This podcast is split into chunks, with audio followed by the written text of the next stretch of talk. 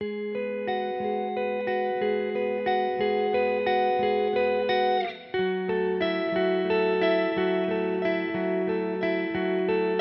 好，欢迎来到听他说 FM，我是雨白，这里是由主人公自己讲述的真实故事节目。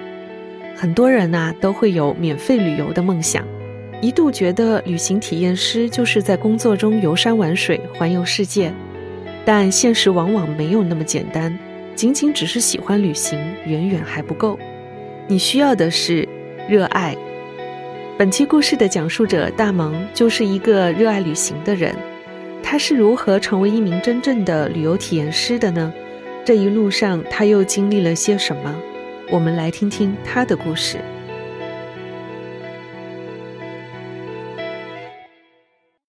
嗨，大家好，我是大萌，今年二十六岁，然后我现在在全国各地的跑，也全世界的跑，但是因为疫情的原因，然后今年基本上在国内。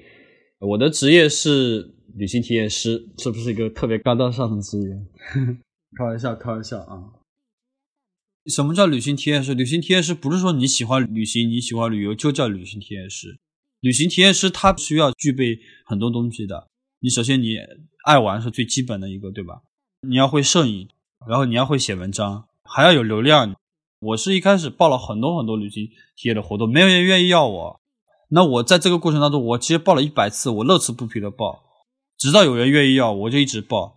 所以没有什么东西是天上掉下来馅饼。真的旅行体验是这个过程是特别漫长的一个过程，而不是说我一开始接触旅行就成为旅行体验师。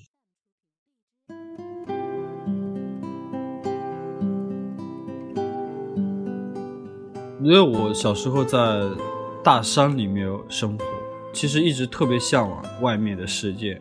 我以前从来没有想过城市灯火通明是个什么样子的。我们那边其实风景也挺美，然后每天早上就是云海。很小的时候我就问外婆：“外婆，那是海吗？”外婆不说不是，那是云海。她说海在山的那一边，所以我一直对海都特别有执念。但是我高中毕业之后也一直没出过红河。后来我是去上学，然后我就去了甘肃兰州。从山清水秀的地方，然后去了一个光秃秃的、什么都没有的地方，应该算是我第一次出远门，也没有家人送我，胆子也特别大。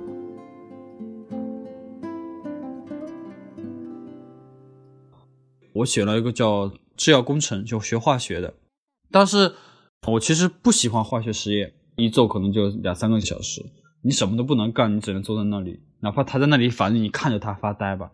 我一直。是因为大山里面的孩子，所以有大山的那种特性。那大山的有什么特性？是因为那边的孩子都特别的野，满山世界的跑。我在实验室里面我是种不住的。在甘肃这边的话，它相对资源呢也很匮乏。我们学校呢又不在市里面，然后在一个村子里面，就完全不知道自己干嘛。所以我大一其实特别特别迷茫，我又不喜欢自己的专业，我就一直报了很多很多那种社团啊、学生会啊。但是每次我回到寝室里面，我躺在床上，我都不知道自己在忙什么。然后呢，我当时认识一个我们高中的一个校友，就是我一个学姐，我清楚的记得她高考毕业之后拿到高考试卷，然后就骑自行车走滇藏线走到了拉萨，我就觉得特别羡慕。跟她聊天，突然间聊到我的这些事情，我说我特别迷茫。过几天他就给我寄了一张明信片，一本书。后来我就去图书馆啊，就经常看到一些旅行的一些书籍什么的。我也出去看看世界，反正都这样了。对，所以我大一结束的时候，我就一个人，先是从兰州到悉尼，走那个幺零九国道，徒步四十天，去了西藏。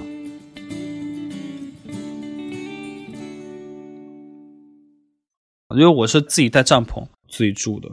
有一天晚上在青海那边安东，半夜十二点四十左右吧，应该是。然后我的帐篷直接就是连根拔起，只剩下我躺的那一块，风特别大。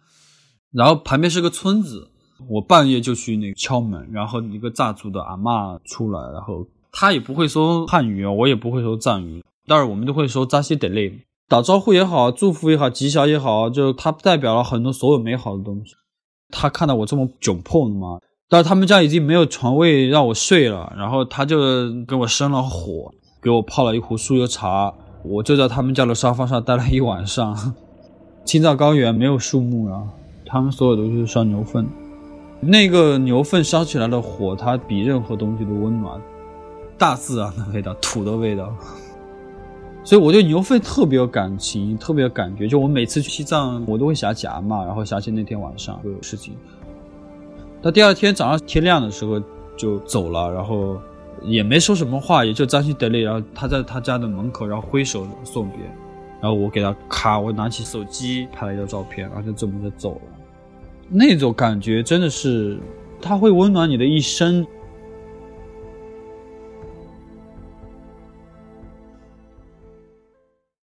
在青海湖边就差点被骗，然后进行几场局。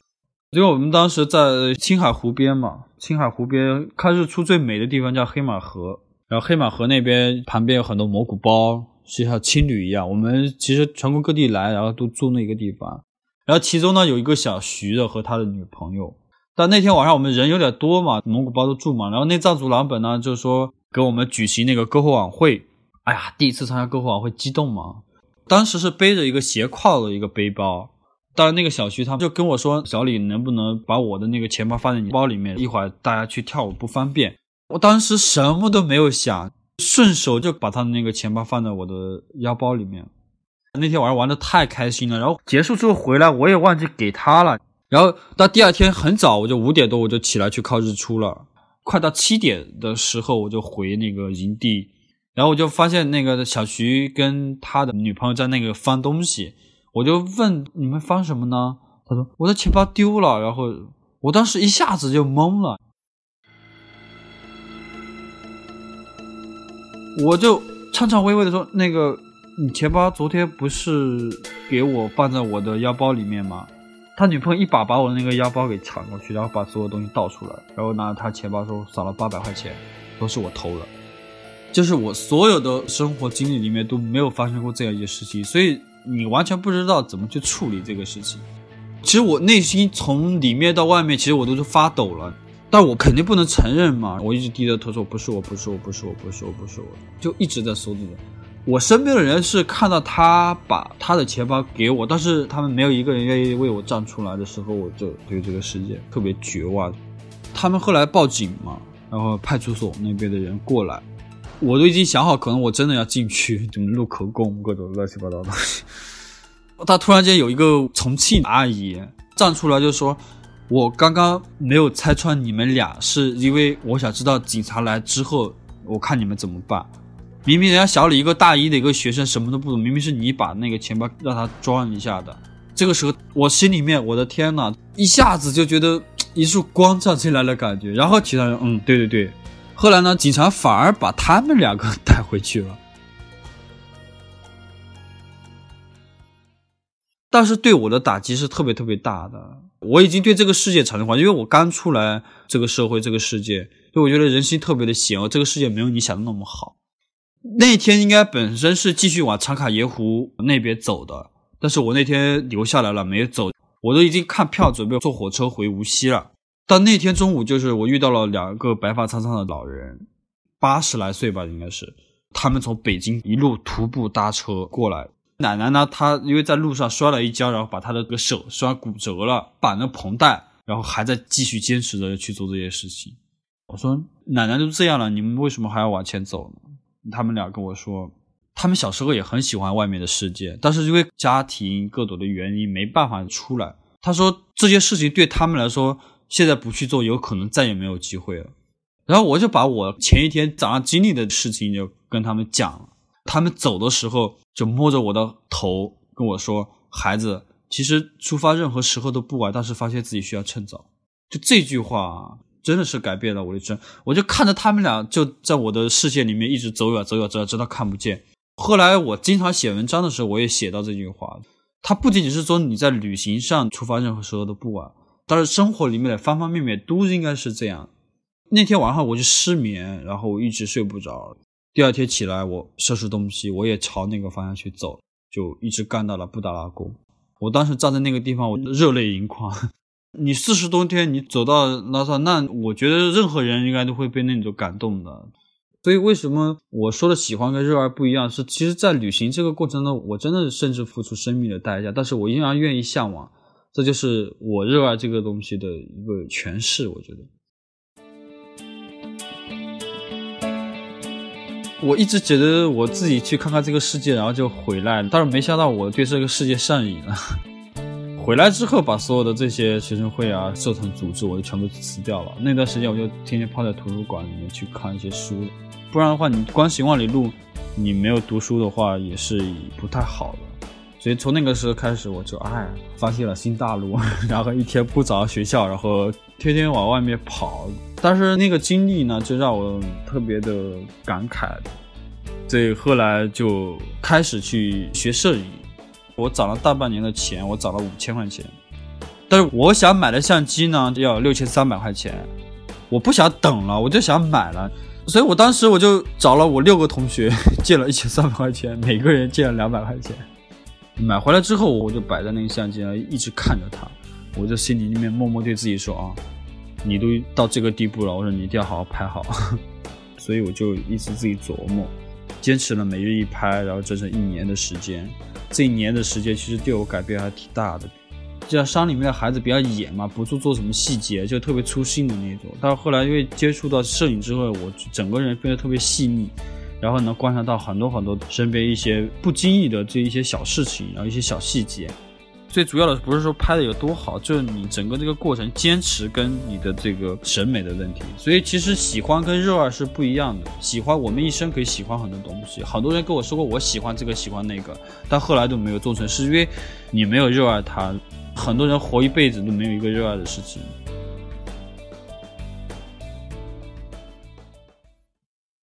有一个很重要的一个问题，就旅费怎么来？那我在学校里面每年整个毕业季，其实你是从早上拍到晚上的，也不是说很多钱，就是够你半年的这个旅费了。那旅行的过程当中，其实我也可以拍好多照片，然后他们其实就是一个相互支撑、相互循环的一个过程。毕业之后，我是去借个你借个你回来之后。我可以靠旅行体验师，然后去挣一些钱，然后有一些稿费，然后有一些旅费，别人报销，然后邀请我去。这个时候我才觉得自己是成为旅行体验师。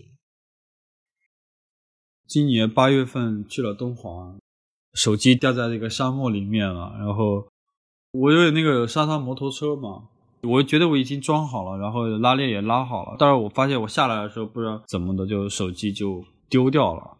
但是我当时是带着八十个人的一个团队。但是你你想想，你作为这样的一个领队，然后你把手机丢了，是个什么情况？你知道吗？跟感觉天都快塌下来了。敦煌的沙子它不是那种硬的，它是软的。你掉了之后，几乎不要想着要找到你手机。所以当时我跟那个大哥讲说，我我手机丢了，他说没有希望了。但是我不信，我有点担心，我没有手机我怎么办？所以我有一点不信这个命。我从来没有丢过东西，我能把自己手机丢掉。然后我就沿路走。我走了好久好久，但是就没有找到，因为那个沙子你掉东西之后它会陷进去，而且那个沙滩车会压一轮一轮的过来，一直走到后面，其实我自己内心也已经要放弃，我说啊，可能真的丢了，我心里是这么想的，但是我的脚步没停下来，我一直往前走，四十来分钟吧，然后突然间有一小边露出来。我跳起来，然后趴过去，只要一把把我手机抓住，所以我手机现在这个声音方面不太好，就是因为进沙子了。回来那小哥跟我说：“哎呀，啊，没事，反正出来丢那个东西，不要影响这个心情。”然后我说：“我找到了。”他一把冲过来把我抱起来，然后转了三个圈吧。他说：“我是他所有这个掉的东西里面唯一捡到的，所以他比我还激动。”然后我就一直往上走，大家其实都在狂欢，但我静静的坐下来。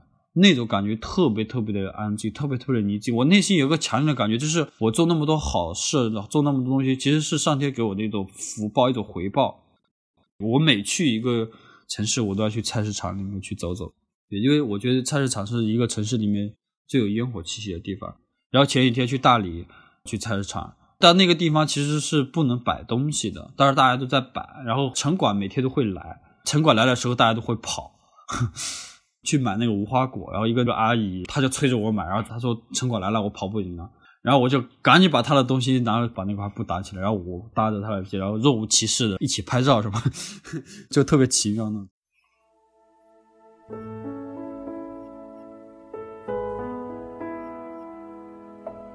可能就是我现在做的所有事情都是去圆我小时候的梦想，所以旅行也是，因为我以前很想出去来看看。就人长大之后活着，其实好多时候都在去一个一个圆你小时候的梦想，就可能就是活着的意义。不是有句话说的，当你决定出发的时候，旅行中最艰难的部分其实就已经解决掉了。所以就是。我不是说旅行建议大家说一定要说你要去多远的地方，你要怎么怎么样，不是说为了逃避生活，其实这是很自然的一种向往。可能仅仅是看到机票便宜你就去了，仅仅是觉得它这个地方好吃你就去了，只是书上看到了一句话，电影里面一个场景，我觉得有机会的时候多出去走走，因为我一直相信看过世界的人更强大。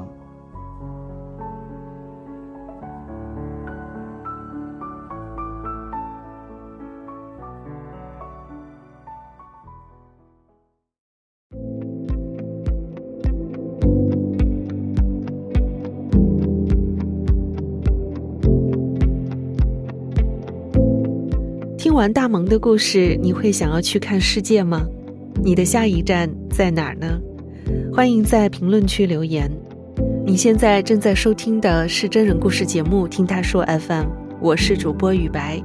我们采用声音纪录片的形式，为大家提供一个倾听和倾诉的平台。如果你想分享你的故事，或是倾诉你的困惑，请跟我们联系。愿你的每个心声都有人倾听，每个故事都有回音。